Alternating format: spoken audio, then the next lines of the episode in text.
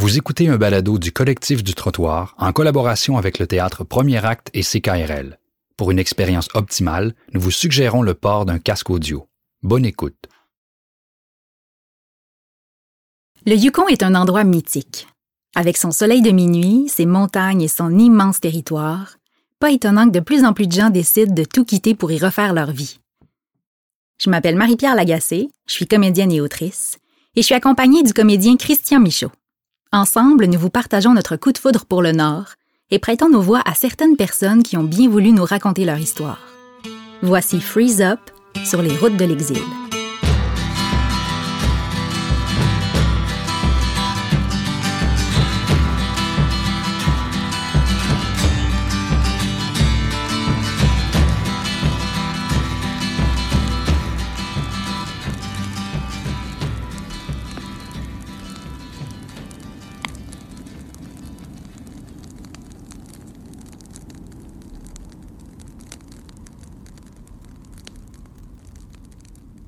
Ton feu starté pour un bout.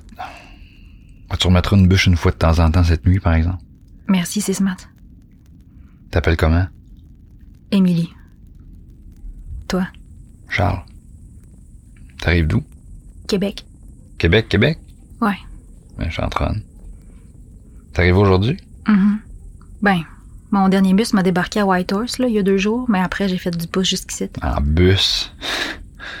tu voulais pour te taper une semaine de bus? Le plus loin possible, le moins cher possible, c'était ici. 128 piastres, 11 autobus, 7 jours. De quoi tu te sauves de même? De rien. Yukon, ça attire un certain type de monde. T'sais.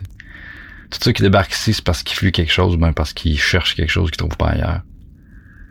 Toi, pour arriver ici en plein hiver, tu dois te sauver de quelque chose certain.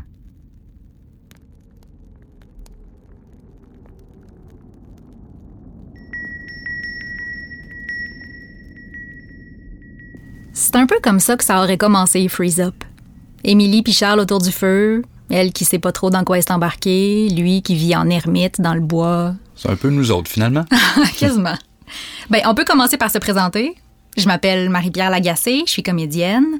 J'aurais interprété le rôle d'Émilie et je suis aussi l'auteur de Freeze Up, la pièce que vous auriez dû voir cet automne. Euh, moi, je m'appelle Christian Michaud, je suis comédien et j'aurais joué le personnage de Charles. Pour ceux qui ne connaissent pas personnellement, il faut savoir que Marie-Pierre et moi, on a une passion commune pour le Yukon.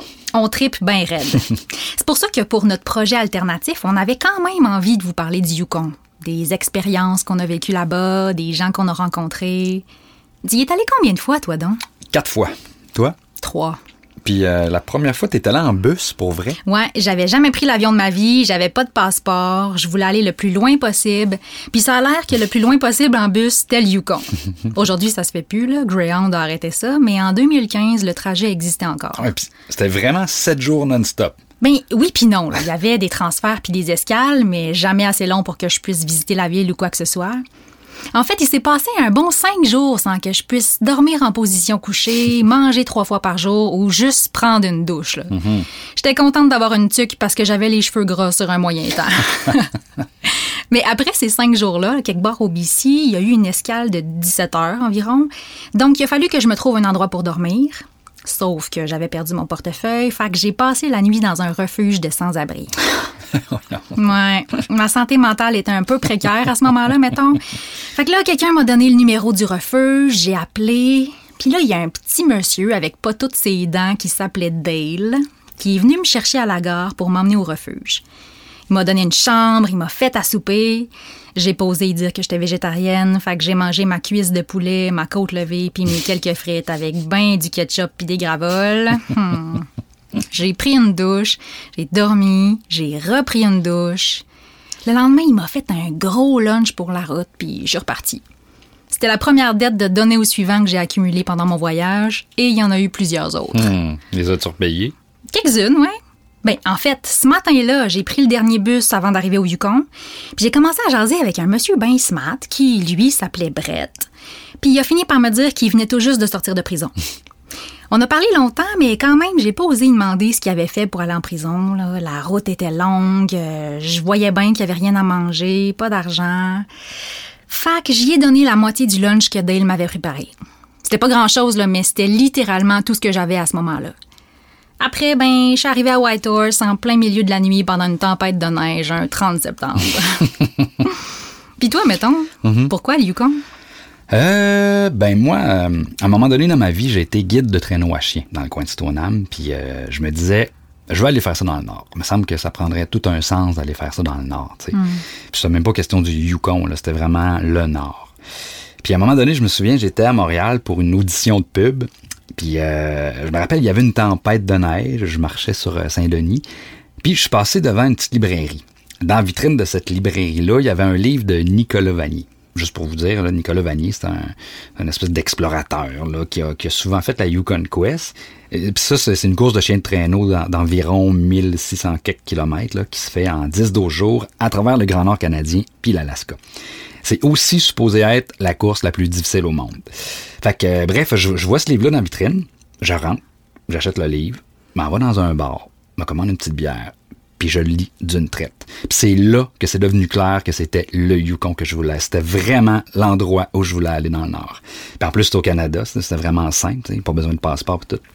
Sauf qu'à un moment donné, je me disais, euh, je tripe juste dans ma tête, je me fais-tu des scénarios ou ben c'est, puis puis je me suis dit la, la meilleure façon de savoir, ben c'était de prendre mon pack sac puis d'y aller. Fait que t'es parti tout seul de même? Ouais, je me suis acheté un billet d'avion, puis euh, la veille de mon départ, j'étais allé prendre un verre avec des amis. Puis là, je leur ai dit ça, là, que le lendemain, là, je partais pour le Yukon, puis euh, il y en a un là-dedans qui me dit Ouais, mais moi, je connais quelqu'un là-bas, tiens, je te donne son courriel.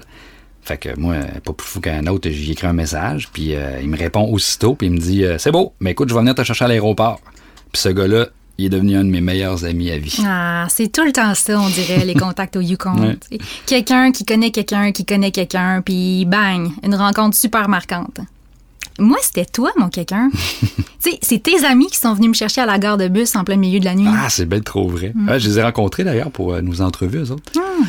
Et je me doute un peu de la réponse, là, mais euh, ça t'a-tu donné le goût d'y retourner, de faire ces entrevues-là? C'est une vraie question, ça? ouais, j'ai toujours un peu le goût d'y retourner. En fait, beaucoup. Euh, ouais, c'est, cyclique. C'est sûr que c'est un autre rythme de vie là-bas. On dirait qu'on on dirait qu'on n'a pas le choix de prendre le temps. Puis quand on prend le temps, ben, on rencontre des gens. C'est vrai que ça attire un, un certain type de monde, le Yukon. C'est comme si on avait tout quelque chose en commun, comme, comme si on cherchait toute la même chose.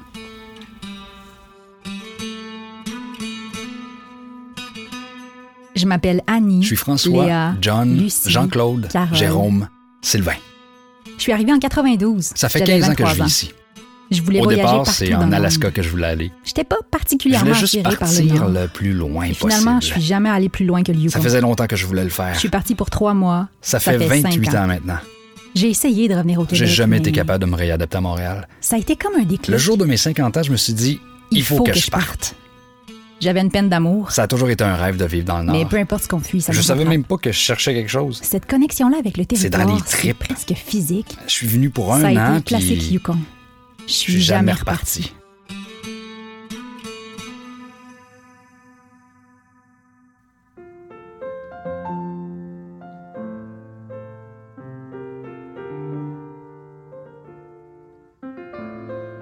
Je suis arrivée en 92, mais mon âge, je te le dis pas parce qu'il varie. Il y a des jours j'ai 5 ans, il y a des jours j'ai 15 ans, il y a des jours j'ai 30 ans, il y a des jours j'ai 50 ans, il y a des jours j'ai 80 ans, ça dépend. Avec du recul, euh, je peux vraiment dire qu'à ce moment-là, j'étais à une croisée des chemins dans ma vie. J'avais un boulot qui me disait plus rien, j'étais hygiéniste dentaire. Avec mon conjoint de l'époque, ça battait de l'aile, euh, j'avais pas de chien, pas d'enfant. Je me posais beaucoup de questions sur qui j'étais, qui je voulais être. Bref, ça allait pas bien. Puis une amie m'a parlé d'un stage pour être monitrice de français au Yukon. J'ai toujours été une gypsy. J'ai toujours aimé voyager. Je voulais faire le tour du monde de toute façon, alors je me suis dit, pourquoi pas le Yukon? Puis je suis partie sur le pouce. Je savais que j'étais attirée par les grands espaces, le froid et tout. Mais en arrivant ici, je me souviens m'être arrêtée au bord du fleuve à Whitehorse, et Whitehorse, c'est vraiment pas le plus beau lieu au Yukon, et m'être dit, tout ce temps-là, je savais même pas que je cherchais quelque chose, mais je réalise que je viens de le trouver. C'était comme rentrer à la maison alors que ça faisait longtemps que je m'étais pas sentie chez nous nulle part. Arrivée l'été, c'était le midnight sun, je tripais bien raide. C'était vraiment un autre monde. Il y en avait qui allaient se coucher, d'autres qui se levaient. Au début, je faisais du camping, mais j'ai frôlé la dépression parce que j'arrivais pas à dormir à cause qu'il faisait jour tout le temps. Je luttais contre mon insomnie en allant dans les bars pour dessiner. J'observais les gens, je leur inventais une vie, puis je les dessinais. J'ai encore un calepin plein de croquis de visage que j'ai croisés cet été-là. C'est ironique, mais c'est aussi cet été-là que j'ai découvert ma francophonie. J'avais toujours été dans des environnements majoritairement francophones, alors je l'ai toujours prise pour acquise. Mais là, je voyais sa richesse, je voyais qu'on pouvait travailler en français, s'épanouir, même que c'était valorisé. Et ça tombait bien parce que je parlais pas très bien anglais. bon, j'avais déjà pris des cours, là, mais j'étais pas une lumière. Et donc, comme j'avais travaillé en français tout l'été, à la fin de mon stage, je parlais toujours pas anglais. Quand ça a été le moment de partir, j'ai demandé un livre à quelqu'un pour m'emmener à l'aéroport de Dawson Creek au BC, parce que l'avion était moins cher à partir de là, bref. Sauf que j'ai dû dire quelque chose de travers parce qu'au lieu de m'emmener à Dawson Creek, il m'a emmené à Dawson City, encore plus au nord au Yukon. Donc, bien sûr, j'ai manqué mon avion, puis je suis jamais reparti. J'ai vu ça comme un signe. J'ai appelé mon conjoint pour lui dire que je reviendrais pas, puis ça a été ça. J'ai commencé par retrouver un boulot d'hygiéniste dentaire, mais après un an, j'en pouvais plus. C'était routinier, toujours la même affaire. Et c'est un petit milieu, hein? Quand ton patient arrive puis que c'est ton gynécologue, euh, ça fait beaucoup de proximité d'un coup. Alors j'ai changé de carrière, tout simplement. Hmm. Pour moi, le Yukon, c'est vraiment la terre des deuxièmes chances parce qu'il y a tellement d'opportunités de travail. Imagine, je suis devenue journaliste alors que j'avais de la misère à aligner deux paragraphes. Ça aurait pas été possible nulle part ailleurs. Puis, de fil en aiguille, mon travail de journaliste est devenu un safety net, puis j'ai pu devenir artiste à temps plein. On est chanceux ici parce que l'art est très valorisé. C'est facile d'exposer, de se faire des contacts. Tout le monde est un peu un artiste ici. Au Québec, vous êtes je sais pas combien à vous chicaner pour une bourse. Nous, c'est sûr qu'on est moins nombreux, ça aide. En même temps, on dirait que tout est encore à faire. Même, même l'identité franco-yukonaise est encore en construction. On vient tous d'horizons différents, on a tous des origines différentes, mais on a tous aussi une histoire commune basée sur un coup de cœur et une migration. D'habitude, les gens s'identifient par l'endroit où ils sont nés, mais nous, on a fait un choix différent. L'identité, c'est pas une seule chose, c'est un ensemble, un tout. C'est ce qu'on choisit de devenir. Alors, est-ce que je sais plus qui je suis aujourd'hui qu'à l'époque? Euh, non. Parce que je pense que ça change tout le temps. Est-ce que je suis québécoise? Est-ce que je suis yukonaise? Je sais pas. Mais sais-tu quoi? Je suis en paix avec ça.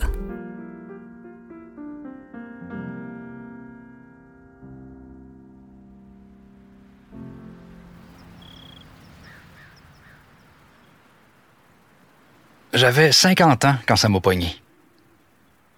Jamais eu de problème avec mon âge. J'ai pas eu de crise de quarantaine, la cinquantaine, ça me faisait pas peur non plus. J'ai toujours pensé que c'était juste un chiffre, puis que l'âge, c'était dans le cœur puis dans la tête. Mais là, euh, j'étais assis devant mon gâteau, je fixais les chandelles en forme de 5 puis de 0. Ça m'a pogné, là, de drette Comme une espèce de boule, là. Je suis pas un paniqueux dans la vie, mais ce jour-là, j'ai pogné de quoi? Mon père est mort dans cinquantaine. C'est un homme en santé, c'est un homme fort, puis à un moment donné, on sait pas trop pourquoi, son cœur a lâché. Hmm. Il a travaillé toute sa vie pour se payer une belle retraite, puis il a même pas pu en profiter. Aujourd'hui, je suis plus vieux qu'il a jamais été, ça fait que ça m'a fait réfléchir, tu comprends? Euh, je te dis pas que je suis parti le lendemain de mes 50 ans. Ça m'a pris un bout de temps pour penser à mes affaires. C'est pas le genre de choses qui se fait sur un coup de tête. J'avais une conjointe à l'époque qui était pas trop chaude à l'idée de partir aussi. Mais moi, ça avait toujours été un rêve de vivre dans le Nord. Je savais pas où exactement, mais je savais que c'était dans le Nord. Puis là, au bout de 3-4 ans, j'ai dit, ça y est, c'est là que ça se passe. Je me suis assis à mon ordinateur, j'ai ouvert Google, puis j'ai tapé euh, Yellowknife, euh, White Horse, en tout cas, ces, ces places-là. Puis, offre d'emploi. J'ai fait des applications. J'ai eu une entrevue au début juillet, puis un mois plus tard, je partais. Hum. Parti pour un an, puis je suis jamais revenu. Dans le fond, il n'y avait rien qui me retenait. Mes enfants étaient partis de la maison depuis un bout. J'avais rien à perdre. En partant, je me suis débarrassé d'un paquet de cossins. Si bol que j'avais des cochonneries. On réalise à un moment donné qu'on vit avec ben trop d'affaires. Même quand tu essaies de vivre avec pas grand-chose, t'en as encore trop. Là, je vis dans un campeur avec le strict nécessaire. Ben, c'est une liberté incroyable, ça. De se lever le matin puis de se dire Ah, ben tiens, je vais partir euh, au Mexique. Hein? Puis là, ben, tu tournes la clé puis tu pars. Puis tu vas où tu veux, là, quand tu veux. Si t'es pas bien loté, ben tu t'en vas, puis c'est tout. T'es pas attaché nulle part. Mais je vais te dire une affaire, euh, c'est bien rare que j'ai le goût d'aller ailleurs.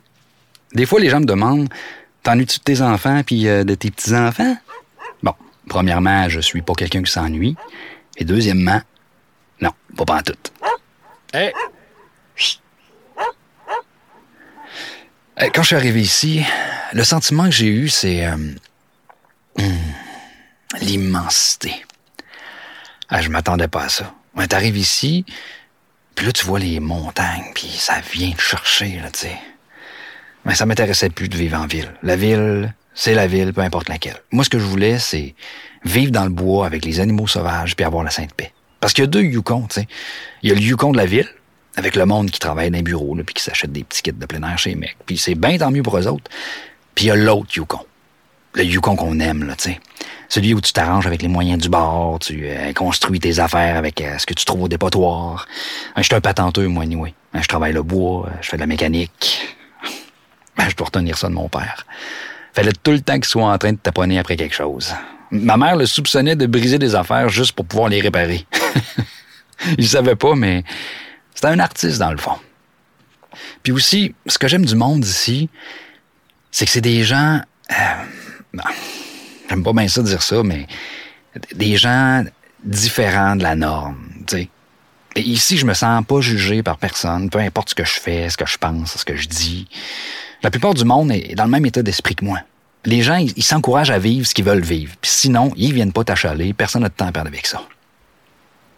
La vie, c'est court, hein? On peut pas toujours attendre qu'il se passe quelque chose. Aussi bien d'en profiter comme on peut aujourd'hui, parce que demain, on sera peut-être plus là. Et euh, je pense que mon père serait bien d'accord avec ça.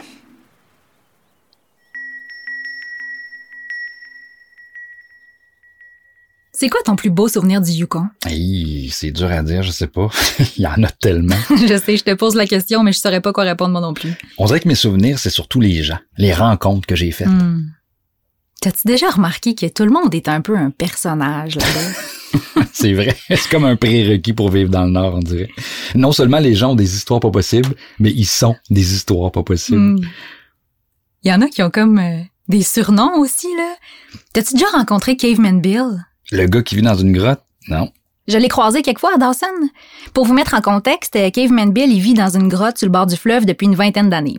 Il est arrivé en 96, je pense, avec un de ses amis qui travaillait dans la construction. Puis il faisait du camping parce qu'il trouvait pas de logement. Mais à un moment donné, il commençait à faire fret pour le camping. Puis là, en joke, quelqu'un lui a dit euh, Hey, pourquoi tu vas pas t'installer dans la grotte? Puis lui, il a dit Why not? Puis il y est allé. L'affaire, là, c'est que le monde faisait des paris à savoir combien de temps il allait tenir le coup dans sa grotte. Puis lui, sachant ça, il a décidé qu'il allait rester le plus longtemps possible. Tu l'as-tu déjà visité, sa grotte? Non, mais j'ai vu des photos sur Internet. Il a tout aménagé ça maintenant. Là. Il y a un plancher, une porte, tout. Même que là, c'est un peu plus neuf qu'avant parce qu'il y a une couple d'années, sa grotte a passé au feu puis il a perdu tout ce qu'il y avait. Mais la communauté de Dawson étant ce qu'elle est, ils ont fait une levée de fonds pour Hmm. l'aider, puis il a tout racheté puis reconstruit. Ah, c'est fou, cette générosité-là, pareil. On dirait que le monde, on- ils ont pas grand-chose, mais ils sont prêts à donner tout ce qu'ils ont pour aider. Hmm. Ça me fait penser, moi, la, la deuxième fois que je suis allé au Yukon, euh, je suis allé vivre là un an avec ma blonde. Puis à un moment donné, les parents de ma blonde sont venus visiter. Fait qu'on a organisé un voyage. on voulait partir de Whitehorse puis se rendre jusqu'à Haines en Alaska. Puis faire une boucle pour revenir. C'est une ride qui est vraiment populaire là-bas. là. Fait que euh, je loue une voiture, on part. Puis juste avant d'arriver en Alaska, on avait loué une petite cabine dans le coin de Haines Junction pour passer deux jours là. Puis on a fait un flat. Fait que là, euh, j'appelle euh, la compagnie de location, je leur explique ça, puis il me dit euh, euh, ben qu'est-ce que tu veux que je fasse là, je viendrai pas changer ta roue à Haines Junction, là, va au Mm. garage puis euh, garde la facture. Fait que euh, je vais au garage, mais là le gars du garage me dit non non non non, ta roue c'est pas juste un petit trou là, ton rim est complètement pété. Fait que, c'était la merde. puis euh, la place où on était, c'était un petit couple âgé qui louait ça. Puis euh, le lendemain matin, le propriétaire de cette place-là, il voyait bien que j'étais full désemparé. Puis il me tend ses clés en me disant euh, Ben, Promenez mon char, puis allez-y. Ben non. Je te jure. Il me dit Allez-y avec mon char, pas de problème. on se connaissait pas, là. J'a- J'aurais tellement pu faire OK, merci, bye, puis partir avec son truck. hey, moi, j'étais flabbergastée parce qu'à un moment donné, une madame m'a prêté son costume de bain, mais là, ça, c'est un autre niveau, là. Je sais pas si c'est parce que c'est des petites villes puis que tout le monde se connaît qui font confiance aussi spontanément. Ouais, les gens, ils comptent sur la bonne foi des autres. tu sais. Ils se disent euh, Moi, j'ai j'ai le cœur de te prêter ça, puis si tu pars avec, euh, ben, t'es con. Hmm. Ils préfèrent croire d'emblée que les gens sont des bonnes personnes. Mm. Quand je pense à ça, il y a tellement de gens avec qui je suis devenue amie là-bas, mais à qui j'aurais jamais adressé la parole si je les avais rencontrés au Québec. Hum, même chose pour moi. Des fois, les liens sont plus durs à créer parce que les gens sont méfiants, mais c'est des liens qui durent toute la vie. Quand je suis allé vivre là-bas un an, j'avais le goût de rencontrer du monde, puis de, de me faire des nouveaux contacts. Là, puis il y a quelqu'un qui m'a dit, il y a une fille, me semble, avec qui tu t'entendrais bien, toi. Fait qu'il me laisse son adresse courriel. Euh, il me dit, mais par exemple, il faut que tu saches que elle, c'est tout ou rien. Si elle t'aime, elle va t'accueillir à bras grands ouverts, mais sinon, écoute, elle va se fermer puis t'entendras plus jamais parler d'elle. Fait que, euh, ben, je prends une chance. J'y écris, puis j'étais comme un peu nerveux. puis elle a comme fini par me répondre à un moment donné. Elle me dit, euh, j'habite à telle place, euh, passe quand tu veux. Fait que là, euh, je me rends. Elle habitait comme dans une New York, bien cachée dans le bois. J'étais pas trop certain. Puis là, j'entends une voix crier, Christian! fait que c'était elle. Fait que je m'en vais chez eux, tout. On jase, c'était bien le fun. Mais tu sais, j'arrêtais pas de me dire, euh, t'es un coup qu'elle m'aime pas, puis il manque qu'elle se ferme, puis. Puis finalement, écoute, après après quelques jours, elle me renvoie un message, puis elle me dit, euh, hey, c'était super le fun, on remettra ça. Hmm. Puis êtes-vous resté en contact après? Ouais, je suis allé souper avec elle quelques fois.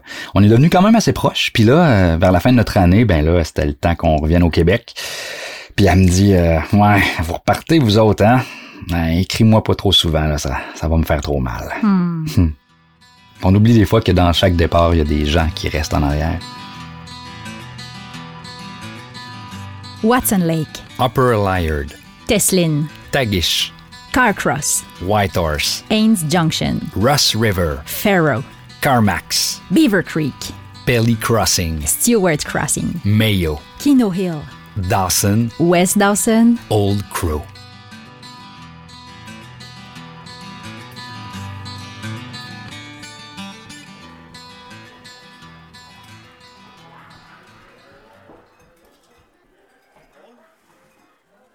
Bon, moi, je vais te le dire tout de suite, là, je suis pas pantoute en amour avec le Yukon. tu t'attendais pas à ça, hein? Ben, moi, en tout cas, je m'attendais pas à ça, venir vivre au Yukon. Bon, ce qui s'est passé, c'est que j'avais une job de gestionnaire au Québec, puis à un moment donné, ils ont dû couper des postes, dont le mien. Puis pour avoir accès au chômage, il fallait que je fasse au moins une application de job. Moi, je me pensais bien wise. Je me suis dit, euh, je vais postuler sur une job que je suis sûre que j'aurai jamais. Comme ça, je vais avoir mon chômage, puis je vais prendre des vacances. Ben, une semaine plus tard, je déménageais au Yukon, toi. C'était un contrat de neuf mois. Finalement, il a été subventionné pour cinq ans. Il m'en reste trois. C'est pas que j'aime pas ça tout le Yukon, mais tu sais, j'étais une fille de ville, moi. J'aime pas ça, le outdoor. Ça m'interpelle pas, moi, des montagnes de même.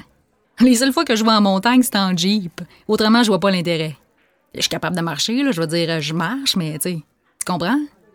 Puis le camping, j'haïs ça pour mourir. Je sais même pas comment faire un feu, tu sais. Puis si t'aimes pas les activités extérieures, t'enlèves au moins euh, 75% du Yukon. J'aime ça, là, mais quand le monde parle comme s'il y avait une révélation, moi, là, je décroche. Larger than life, là, non merci. En plus, je suis arrivée ici, je parlais pas anglais. J'apprends en travaillant au bar. Ouais. Je travaille dans un bar aussi parce que c'est une job à 30 heures semaine, c'est pour vivre. Les logements sont chers. Pour te donner une idée, le premier mois, je me suis acheté une vieille vanne puis je restais là-dedans le temps de trouver quelque chose. Mais tout est cher. La bouffe est chère. Tu sais, quand ton pain blanc en tranche te coûte 7,50, tu fais pas trop de folie? Puis moi, ben, j'aime ça, manger, là. Je m'achèterai pas de paddleboard ou de kayak, mais euh, je mange au resto tous les jours, fait que c'est ça.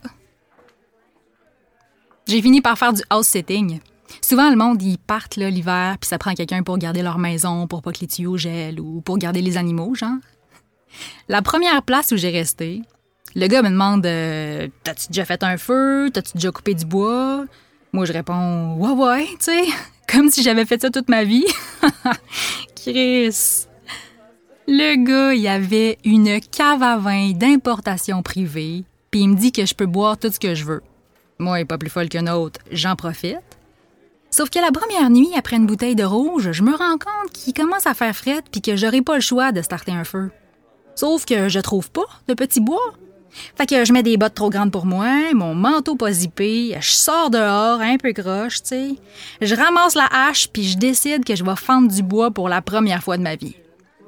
Je me demande encore comment ça se fait que j'ai toujours mes deux tibias. Mais tu vois, c'est moi ça. J'aime ça, le nightlife, tu sais. Pour moi, là, rentrer à quatre pattes à 3 heures du matin, c'est mieux qu'une randonnée des montagnes. C'est pour ça que travailler au bar, pour moi, c'est vraiment le meilleur des deux mondes. Je te cacherai pas que c'est trash des fois, par exemple. Ça se bat beaucoup. Euh, il y a beaucoup de problèmes de consommation aussi. Ça m'arrive souvent de ramasser du monde en overdose. Mais ben, pas juste au bar, là, euh, c'est même dehors aussi. Dans les premiers temps, je trouvais souvent des papiers d'électrode à terre. Je comprenais pas ce que ça faisait là, mais j'ai fini par catcher que c'est parce que les ambulanciers réaniment souvent du monde sur le bord du fleuve. C'est triste, mais c'est souvent du monde des Premières Nations. Mais malgré tout ça, c'est vraiment en travaillant dans ce bar-là que j'ai commencé à me faire des amis puis que j'ai décidé que j'allais rester. J'aime le monde, l'ambiance. Les gens sont vraiment friendly, tu sais. Tout le monde est tout le temps prêt à aider, à donner de son temps. Il y a du monde qui sont plus euh, j'allais dire méfiant, mais tu c'est pas vraiment ça. C'est juste que ceux qui vivent ici pour vrai, des fois, ils ont de la misère à s'attacher ou à s'ouvrir parce qu'ils savent jamais combien de temps le monde va rester. J'imagine que c'est un peu un petit deuil à chaque fois. Tu t'attaches à quelqu'un, puis il s'en va. Ouais. J'ai pas encore décidé ce que j'allais faire après mon contrat. Je pense pas retourner vivre au Québec. Euh, je sais pas si je vais rester au Yukon non plus. Mais la liberté qu'on a ici, ça me manquerait. C'est vraiment une place unique, que ce soit pour les paysages ou le monde. Il n'y a nulle part qui ressemble à ça.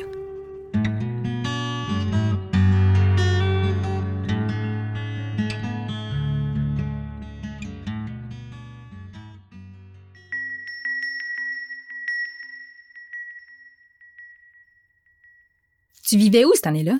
Eh ben, j'ai vécu à plein de places. J'ai fait du house sitting pendant un bout. Ça, c'est comme du baby sitting, mais avec des maisons. Ah oh, ouais, je sais ce que c'est. J'ai déjà perdu un chat en faisant ça. c'est vrai? oui. C'était un vieux chat qui était habitué à sortir, puis d'habitude, il revenait tout le temps en fin de journée. Mais moi, il m'aimait pas, mais pas pantoute, OK? Il me poussait tout le temps, il grognait, c'était l'enfer.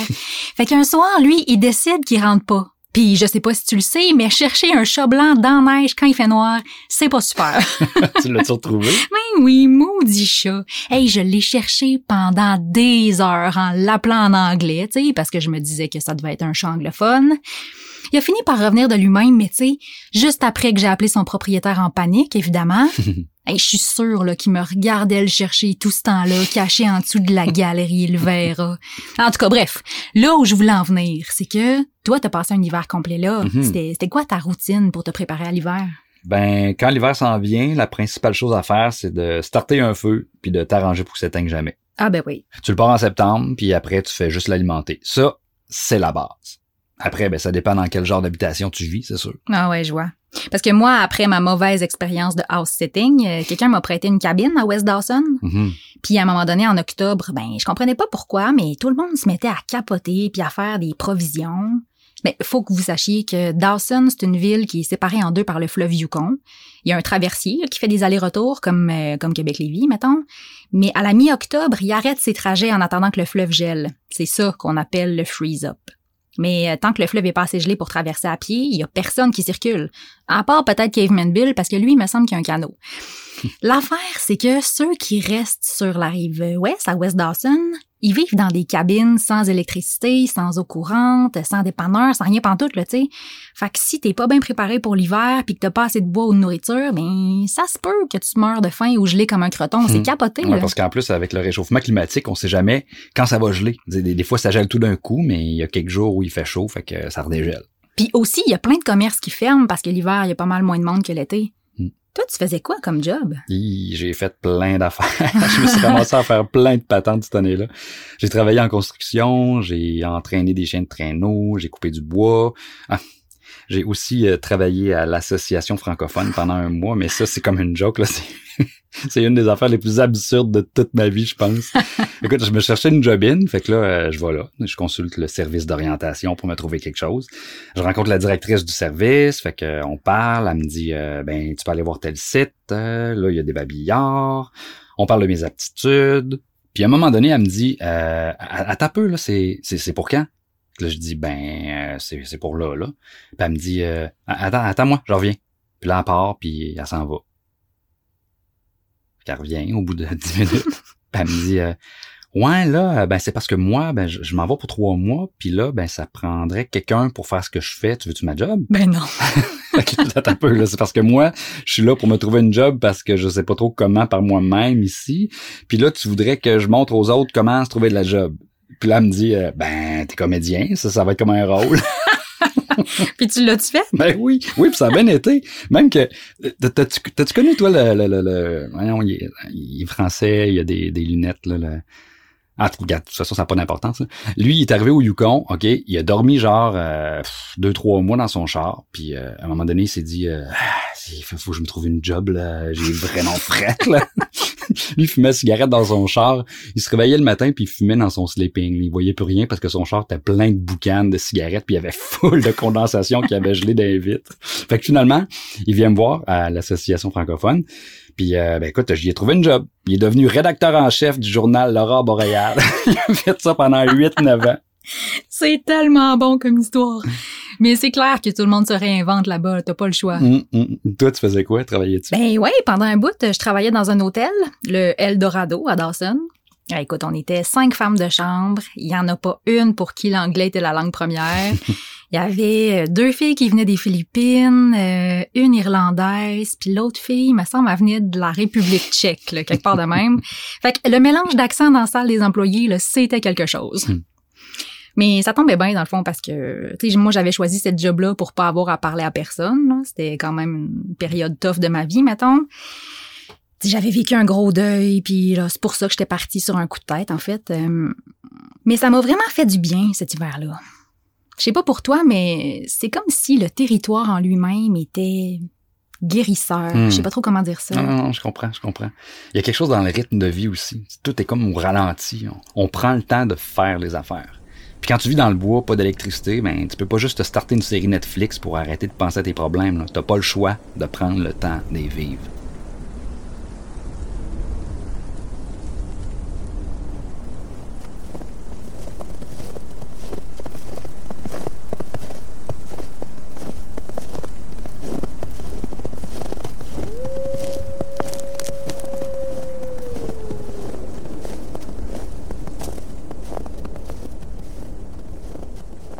Marche beaucoup, moi.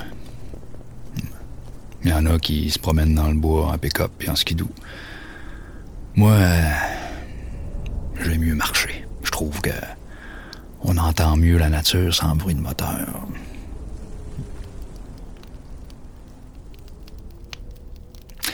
Je venais tout juste d'avoir euh, 18 ans quand je suis arrivé ici. J'avais attendu le plus longtemps possible pour être sûr que mes parents soient pas capables de me retenir. Ah, C'était en Alaska que je voulais aller. Ah, J'ai traversé le Canada au grand complet dans mon vieux char, là, un, un vieux Torino brun. Je me suis arrêté au Canadian Tire à Whitehorse, puis euh, le char a jamais voulu repartir, ça fait que je suis resté. T'es parti parce que j'avais le goût d'être quelqu'un d'autre. Je suis arrivé ici en me présentant comme étant euh, John. Puis euh, personne ne s'est jamais posé la question à savoir si c'était mon vrai nom, puis c'est resté de même.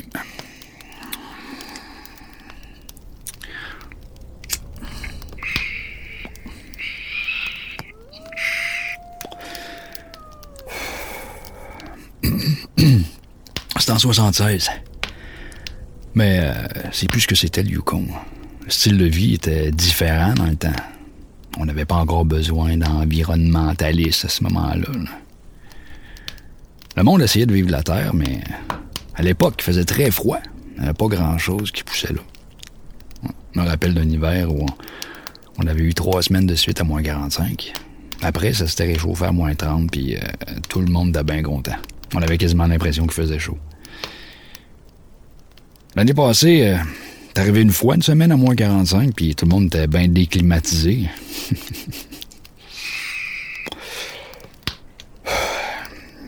L'été non plus, c'est plus pareil. Dans le temps, c'était un climat semi-aride ici.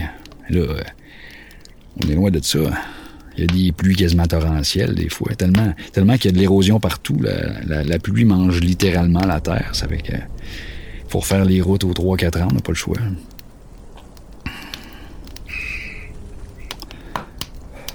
Une autre différence, c'est qu'il y a plus de monde qui viennent en été aussi. À l'aise des traces. Il y a des canoteux là, qui viennent en voyage de chasse, puis il y a des places sur le bord de la rivière où on sent plus les déchets humains avant de les voir. Avant, c'était un bon spot pour chasser, mais là, il n'y a pas un orignal qui va là. C'est quasiment rendu une autoroute l'été. Moi, euh, m'intéresse pas bien ben la chasse. Je suis capable de me servir d'une carabine, mais euh, tuer pour tuer, ça me dit rien. Puis je vis tout seul. Ça, se perdrait toute cette viande-là. Il y a une époque où je chassais, par exemple. J'étais marié avec une femme de la Première Nation, euh, Little Salmon à Carmax. Il elle qui m'a tout montré comment dépecer l'animal, tanner les peaux, puis tout. Il y avait rien qui se perdait. Eux autres, euh, tuent pas pour avoir une tête de caribou au-dessus de leur pote d'entrée. Ils le font pour nourrir leur famille.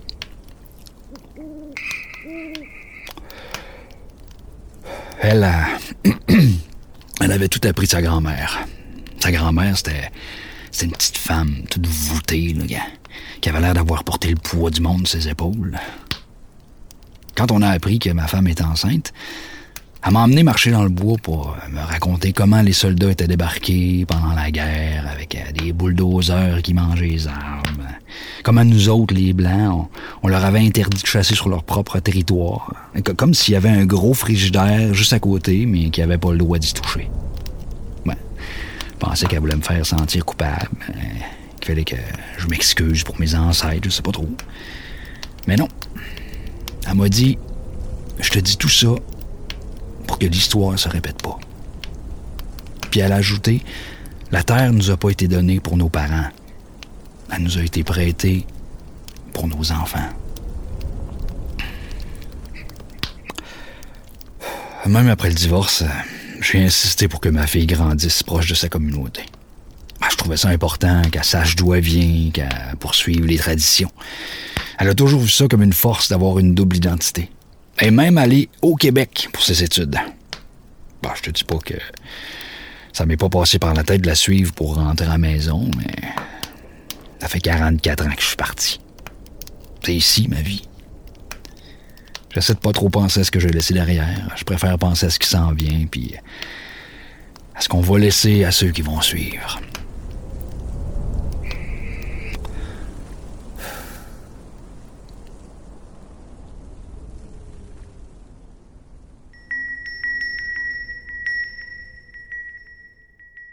Je pensais que je trouverais ça dur l'hiver, tu sais, la noirceur. Mais finalement, c'était pas si pire que ça. Tu sais, un petit 30 minutes de luminothérapie par jour, là, puis ça fait la job. Mm. En fait, c'est- c'est juste qu'il faut pas s'empêcher de vivre. Mm. Si tu restes enfermé, tu pognes le cabin fever puis tu vires fou. non, moi je pense que je trouvais ça pire l'été.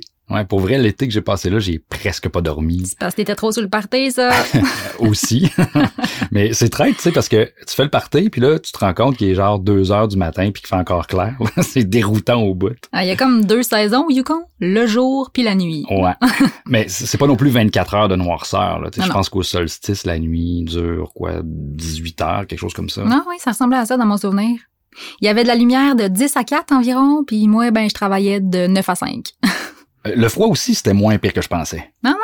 Hey, je sais pas, moi, j'ai tout le temps frette, là, anyway, mais... euh, hey, j'ai vu quelque part que le record de froid, c'était moins 63, là, en 47 à Beaver Creek. Ouais, mais c'est pas le même froid qu'au Québec. là. C'est vraiment moins humide. là. Ben là, on s'entend que moins 63 sec ou humide, ça reste frette, là. tu sais, t'as la barbe qui gèle puis tout. Ben, pas moi, là, mais... Une affaire qui est pas pire quand il fait noir aussi, c'est les aurores boréales. Ah oui. Moi, mes premières aurores boréales, là, je les ai vues le 31 octobre. Je revenais du gros party d'Halloween au pit. Cave Manville était là, d'ailleurs, déguisé en homme des cavernes. Puis je rentrais chez nous dans un costume de gitane trop grand pour moi qui traînait dans Gadou. C'est parce que la plupart des routes à Dawson sont pas en asphalte, là, sont en terre. Puis là, je vois ça qui Mm. danse dans le ciel, Mm. tu sais. J'ai dû rester là, 10 bonnes minutes, le cou cassé de même, la bouche grande ouverte en plein milieu de la rue. Euh, moi, j'avais passé la soirée avec ma blonde puis euh, une amie, Maude, dans notre cabine. Ça faisait plusieurs mois qu'on était là, puis on n'avait pas encore vu. Qu'à la fin de la soirée, Maude est partie, puis euh, quelques minutes après, elle est revenue nous chercher pour nous dire qu'il y en avait. Qu'on a tout regardé ça ensemble. C'était les premières d'une longue série. Hmm. On dirait que pendant un court moment, le temps s'arrête. tu sais. Mm. C'est peut-être de ça qu'on a besoin. hein. Juste prendre le temps d'être vivant. Hmm.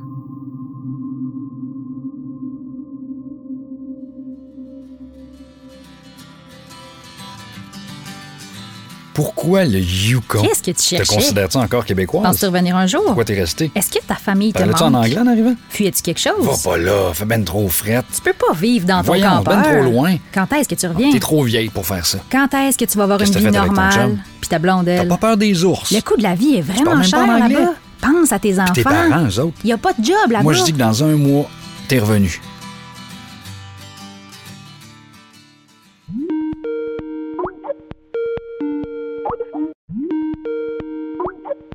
Ah ben voyons, on dirait que la connexion est pas bonne.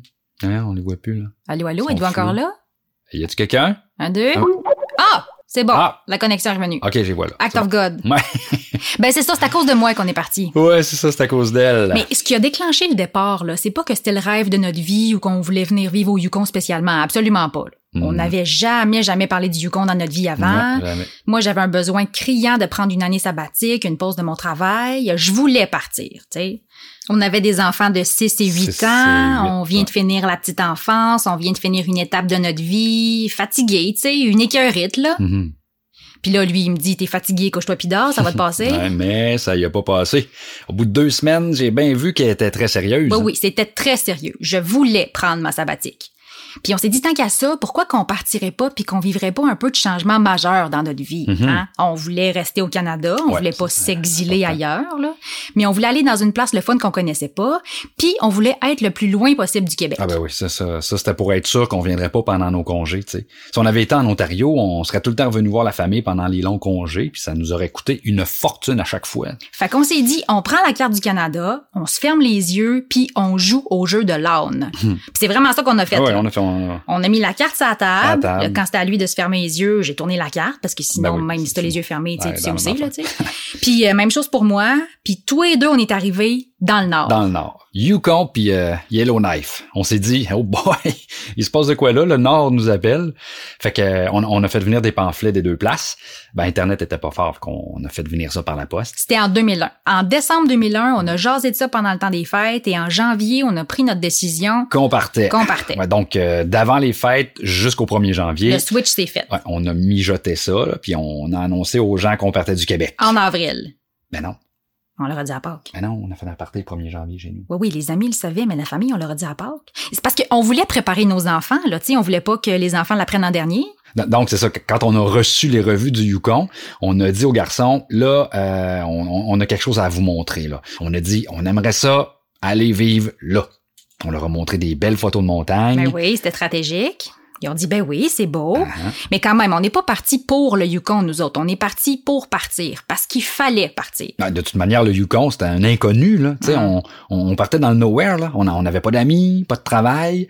On, on s'était fixé des objectifs en partant. On s'était dit, euh, ça nous prend une job. Un des deux au moins doit travailler avant qu'on parte. Là, il, il faut, faut, faut qu'on aille quelque chose. Il faut avoir une école francophone pour les enfants. Il y, en avait une. ouais. Euh, faudrait trouver un appartement, etc., etc. On on n'avait rien de tout ça quand on est parti. Sauf l'école francophone. Mhm. Fait qu'on a inscrit nos enfants à l'école, mais à part de ça, on n'avait rien, rien, rien. Là. On est parti en voiture, on a vendu notre maison. En fait, en fait, on avait deux voitures. On a vendu les deux pour s'acheter une vanne pour traîner le stock de camping. Oui, mais la maison était pas vendue, c'est ça l'affaire. là. Fallait vendre la maison avant de partir. On partait le 2 août. Le 11 août. C'est ça. On est parti le 12 août, on est arrivé ici le 2 septembre, puis la maison s'est vendue pendant qu'on était sur une plage à Vancouver. à Vancouver. Ouais. Il y a des affaires plus dures à quitter que d'autres là, quand tu fais un gros move de même. La maison, c'est juste du matériel. là. On savait qu'on s'en trouverait un autre, Mhm. mais moi, ça faisait 20 ans là, que je travaillais à la même place. Ça, j'ai trouvé ça dur. Ouais. Pas moi. Ben oui, toi, on sait bien, une job de bureau, c'est facile à trouver. Alors moi, dès que j'ai senti l'air du Yukon, j'ai décidé que j'allais travailler dehors. C'était fini, les jobs de bureau. Ben en tout cas, en partant, moi, j'ai broyé jusqu'à Toronto. Ouais, en même temps. On s'aidait pas, euh, on n'arrêtait pas d'écouter la toune là, de Gilbert Bécaud. Oh hein. oui, je partirai. C'est assez beau, cette chanson-là. Il faudra bien que ça arrive. Je partirai. Il faudra bien que ça arrive. Je partirai. Tu pleureras, j'en pleurerai. Ben, fait que c'est ça, je pouvais même brailler. Après ça, je me suis calmée puis j'étais certaine de mon affaire. Je pense aussi que c'est parce qu'on se l'était jamais dit, mais au fond, on le savait qu'on quittait pour toujours. Nos valises, on les avait dans le cœur, puis on connaissait le chemin pour revenir au Québec si jamais on voulait revenir. On, on avait le choix. Avant, je disais souvent, on n'a pas le choix, faut faire ci, faut faire ça. Mais non, on a toujours le choix. Ouais. Mais rendu là, par exemple, on s'est pas trouvé de maison en claquant des doigts. là. Non, on, non. on a commencé par euh, rester dans un petit, petit, petit logement. on, on a fait venir notre container de Québec. On a mis toutes nos affaires sur le gazon. Puis là, euh, j'ai dessiné l'appartement pour être sûr que chaque morceau allait rentrer. On s'était débarrassé de beaucoup d'affaires, mais tu sais, moi, j'ai les meubles de ma grand-mère. Tu jettes pas ça. Euh, on s'est débarrassé de beaucoup d'affaires, mais on a trouvé le tour de déménager deux planches à repasser. Pour moi, pourquoi on passe même pas? Hey, moi, je m'en sers. Je mets mes semis là-dessus au printemps. Hey, c'est vrai, on n'a pas pensé à ça, mais on aurait pu les mettre dans serre au lieu de poser des Ah, tablettes. En tout cas, ça nous a pris trois ans puis quatre déménagements, mais on a fini par l'avoir, notre maison. Non, ça a été graduel. Faut pas penser que tu débarques au Yukon puis que tu trouves tout de suite une place où rester. Non, non, non, non, non. Non. Le logement est cher, euh, il y en a pas beaucoup. Euh, le monde nous disait des affaires. Il disait, t'es folle, va pas là. Il y a pas de maison, fait frette, il y a de la neige. Euh, eux autres, ils pensaient qu'il y avait pas d'été.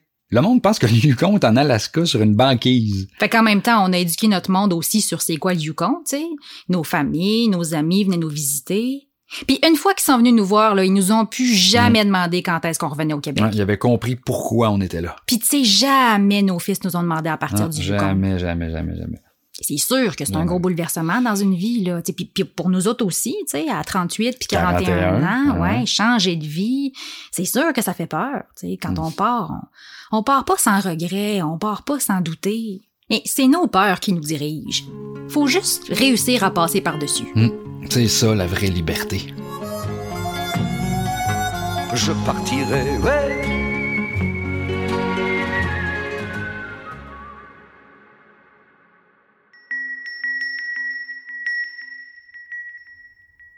T'es-tu revenu au Québec en autobus aussi? T'es-tu fou? J'ai pris l'avion. Mais hey, même ça, c'était sketch, là. Je voulais le billet le moins cher possible. Fait que j'ai fait un détour par Las Vegas Oh. pour rentrer. Ouais. Mais tu sais, moi, j'arrive là avec mon gros linge d'hiver sur le dos. J'arrive à Vegas avec mes grosses bottes Kodiak. J'étais dans l'avion assise entre deux madames en linge d'été qui lisaient des revues de mode avec leurs belles manicures. Puis moi, je devais sentir la mort, là. Après un hiver dans une cabine, euh, il y a des bonnes chances. Euh, fait que t'es parti avant le Burning Away de Winter Blues. Hein, c'est quoi ça? C'est un festival de blues? Non, non, non, non, c'est un, c'est un événement au printemps, là, à l'équinoxe, pour célébrer la fin de l'hiver, genre. Il y a une parade, puis euh, après, ils font un super gros fer Whitehorse qui dure toute la journée. Puis là, le monde écrive tous leurs problèmes, tout ce qui marche pas dans leur vie sur des bouts de papier, puis ils sacent ça dans le feu. Comme une grosse Saint-Jean. Genre. Puis toi, tu l'as fait? Ouais. C'est comme un rituel de renouveau. La, la lumière revient, on recommence à neuf. OK, ça me tente. Ben, l'hiver a même pas commencé. Pas grave, ça. C'est toujours un bon moment pour du renouveau. Je pense pas revenir vivre au Ce Québec. qui me manque le Il y a plus, trop de c'est la bouffe. C'est Mais sûr c'est que ma famille me manque. On a toujours une serais connexion pas capable de choisir entre le on Yukon et le Québec. viscéral. Des fois, il faut juste savoir On partir pour mieux revenir.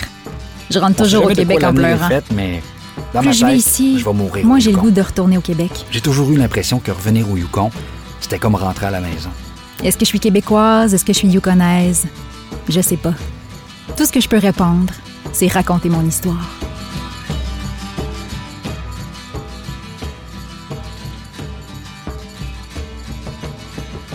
Vous venez d'entendre le balado Freeze Up sur les routes de l'exil, un texte de Marie-Pierre Lagacé avec les voix de Christian Michaud et Marie-Pierre Lagacé. À la réalisation, Marie-Ève Chabot-Lortie et Simon Lemoine. Thème musical de Martin Poirier. Au montage sonore, Yves Dubois et au montage visuel, Émile Beauchemin. Merci à la Caisse des Jardins de Québec, à Première Ovation, au Conseil des arts du Canada ainsi qu'à Hydro-Québec.